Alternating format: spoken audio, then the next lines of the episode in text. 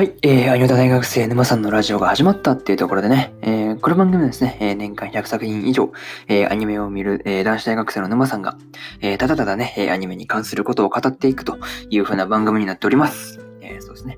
えー、Apple Podcast とか Spotify とか、えー、各種配信サービスの方で聞けますので、えー、そちらの方でもね、えー、チャンネルのフォローとかしていただけると、えー、ありがたいです。はい。そうですね。まあこんな感じでやってそうですね。基本毎日更新してるんで、えー、毎日ね、覗いていただければ何かしら、そうですね、アニメの感想が上がってると思うので、えー、聞いていただければいいかなというふうに思います。はい。えー、今日は3本、そうですね、え、アップロードするつもりでいるんですが、まず1本目ですね。1本目がそうですね、まあタイトル通りなんですけど、えー、50万うさぎですか、ブルームのね、え、にはですね、これの感想を語っていこうかなと思います。はい。ので、まあそうですね、気軽に聞いていっていただければいいかなというふうに思います。で、えー、まあ、なんて言うんだろう、パート構成としては、まあ、あらすじと、で、感想1、2、3と3つほど語った後で、えー、最後にという感じで締めくくらせてもらおうかなというふうに思っております。はい。で、いつも通りあらすじから入っていくわけですが、えー、夏の風物詩と風物詩といえば階段。マウサーンをホラー習慣にするくらい浮かれているチアですが、シャロは相手にしてくれません。そんな時、マヤとメグがやってきて、二人を幼馴染同士での冒険に誘うのです誘うのですが、というね、まあ、公式サイトからの引用です。はい。ちょっと、いざなうと誘うがちょっとどっちなんかなと思ったんですけど、はい。誘うでいいんかな？うん、誘う。まあ、いざなうだったらなんかちょっと、ね、暗い雰囲気になりそうなんで、誘うの方がいいかな。はい。誘うのですがっていう感じですね。そうですね。ちょっと噛んだのは申し訳ないですね。なんか、あなんか、焦りすぎて噛んだんですけど、はい。そうですね。なんか、最近噛んだりするの増えてきたね、まだね。はい。まあ、それ置いときましょう。はい。どうでもいいもんね。そうだね。はい。そうですね。とりあえず、えー、感想順次入っていくわけですが、えー、まず一つ目ですね。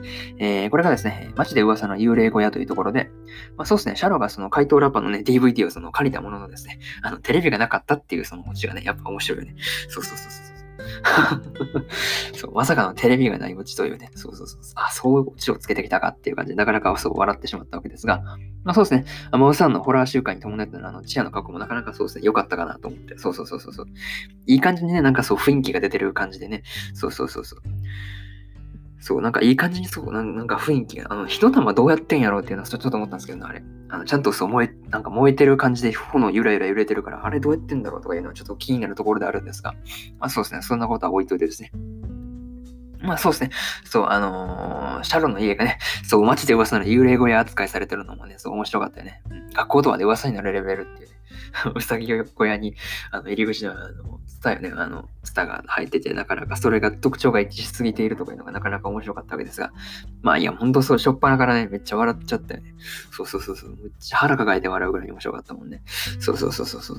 まあこれがね、そう、一つ目の感想の、えー、街で噂の幽霊小屋っていうところで、えー、そうですね、えー、次が、えー、二つ目になるわけですが、えー、二つ目がね、えー、肝試しというところで、そう、冒険と騙されて肝試しだったというね、そうそうそうそう。なかなかそう面白かったわけですが、まあね、そう、マヤとメグに誘われて、その、チアとシャルはもう、まあ森まで来たわけですが、まあね、そのチアがそのリゼのね、あの、水鉄砲狙撃をですね、まあタイミングよくかわしてですね、一発も当たらないところとか、面白かったね。あんなタイミングよく綺麗に避けれるの、ほんとすごいよね。そうそうそうそう。いや、ほんとすごいよね。あーっとか言って、あの、しゃがんだ時に、あの、隣に、奥にいたシャロにバシッと当たるとかね。なかなかそう面白かったなと思って。そうそうそうそう。そうですね。あの、道中のあの、チアとシャロの階層手つなぎも最高だったなと思って。そうそうそうそうそう。ロリチア、ロリシャロとね、うん、その階層に続いて、あの、手つなぎをね、シャロがあのチアの手に握っていくところとかね。いやー、もうたまらんよね。いやー、そう、ほんとたまらんなと思って。そうそうそう。でね、そう、この肝試しもですね、まあ、実はね、計画を立てたのは、計画を立てたのは、えー、ココアだったというのが、まあ、ラストです。そうそうそう。ラストというかね、肝試しが終わってからそう明かされたわけですが、まあね、その、なんて言うんだろう。ここはなりのね、あの、父親が最近シャローが遊んでくれないんだっていうふうなことをまあ言ってたっていうことから、まあ考えたっていうね、そうそう、友達を思い出した、あの、っていうの、ココアのね、その一面が見れたかなというふうに思います。はい。そうそうそう。結果的にね、まあ、父親もシャローもね、あの、二人とも楽しんでたから、まあね、本当肝試し大成功ですよね。そう、マヤメグも言ってた通りね、そうそうそう、大成功じゃねえかという感じでしたね。はい。まあ、こんな感じでね、えー、二つ目の肝試しというところの感想終わりですね。で、次が、えー、三つ目ですね。え、怪盗ラパンを研究だっていうところで、そう、フルルドラパンがですね、怪盗ラパンとコラボしているということを受けてですね、えー、シャロがね、あの、ココアを観察しに来てましてね、そうそうそうそうそう。でね、事情を聞いたココアたちはですね、えー、とりあえずね、怪盗ラパンの鑑賞会をすることになったと。いうところで、そう鑑賞会によってね、あのシャロはその怪盗ラパンを研究し尽くしたおかげでですね、あの、何度かね、そう、シャロた、シャロはね、あの、子供たちにそう、懐かれるね、あの、ラパンだーっつってね、そう、子供たちが言ってたんですけど、そうそうそう。まあ、よかったじゃねえかと。そこで終わればよかったんですが、そう。まあ、そこがね、やっぱご中さんの点。てか、あれですよね。奥に、あれですよね。原作者いてましたよね。青山ブルーマウンテン先生いてましたよね。そうそうそうそう。よく見たらね、いるんですよ。そうそうそう。そう、ちゃっかりいたのびっくりしたんですあ、なんか2週目でちょっと気づいたんですけど、そうそうそう、1周目全然気づかなくて、で、なんかそう、やっぱ面白かったなとか言って2周目ピッてやってたら、ラスト、あれ？青山先生がいる、いる？と思って、そうそうそうそう。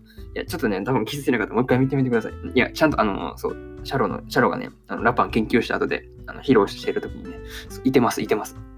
そう、後ろの方にいてるんですよね。そう、ブルーマウンテンさん。びっくりした。あれ、本当びっくりしたんですけどね。はい。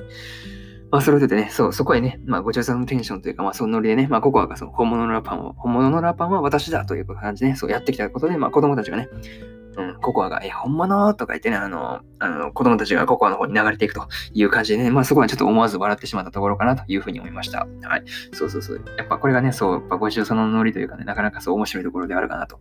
そうそうそう。やっぱりシャロがね、あの、なんて言うんだろう。まあちょっとね、シャロがそうちょっと大声を上げないといかんという、うん、なんか展開に落ち、なんかね、展開に陥るというね、そう、ここはあのね、あの、なんていうの、シャロの素直なあの褒めをね、あの受け取らないという、なかなかそれも面白かったんですけどね。はい。まあ、これがそうですね、3つ目の怪盗ラパンを研究だっていうところで、ね、そうですね、次が、次っていうかもう最後、最後なんですけど、まあ締めくくりですね。はい。まあ今回もね、そう可愛くて面白い最高の一話だったと。もうこれ、これ打っても終わりにしたいぐらいなんですけどね。はい。そうそう。まあエンエンディングもね、そう、なかなか素晴らしいの、うん、一言につけるかなと思って、そうそうそうそう。しまめのね、そう、いややっぱいいよね。そうそうそうそうそう。やっぱね、お中さんのエンディングがちまめなんよね。そうそうそうそう。いいよね。なんかそう、ほんと曲もね、あの、なんて言うんだろう。え、あの、なんていうの？作画もね、なんかあの、ファンタジーっぽくてなかなかそう、そうだな、なんかいい感じになんか、よかったなと思って、そうそうそう、言葉にするのなかなかちょっと今思いつかなかったんで、ちょっと差し控えるんですけど、はい。まあ、あとそうですね、最後の怪盗高弘もなかなかそう面白かったなと思って。そう最後のね、ラストの怪盗高弘のところとかね、本当面白かったなと思って。そうそうそう。でね、そう、次回の話もそう、今から楽しみで待ちきれんというところですよね。はい。まあ、こんな感じでね、えー、今回、えー、ご注文をお先ですが、ブルームの、えー、一応の感想はおろうかなというふうに思います。はい。そうですね。えー、今日はね、まだ他にも、えー、日本、そうですね、えー、前説の2話と、えー、キングスレイトの、えー、キングスレード、意志を継ぐ者たちの、え4話ですね。こちらの感想を2本目、3本目と語ってるんで、えよかったらね、そっちも合わせてみていただければいいかなというふうに思います。はい。一応先週のところまで遡ってもらったら、えー、ご中さんのね、あの、3期の、えー、1話の感想はですね、え、語っておりますので、えー、よかったらそっちの方も、えー、そして、聞いていただければいいのかなというふうに思います。はい。こんな感じで、えー、終わろうかなと思います。えー、そして、うん、月曜日が始まってしまいましたが、えー、頑張っていきましょう。えー、以上、沼さんでした。バイバーイ。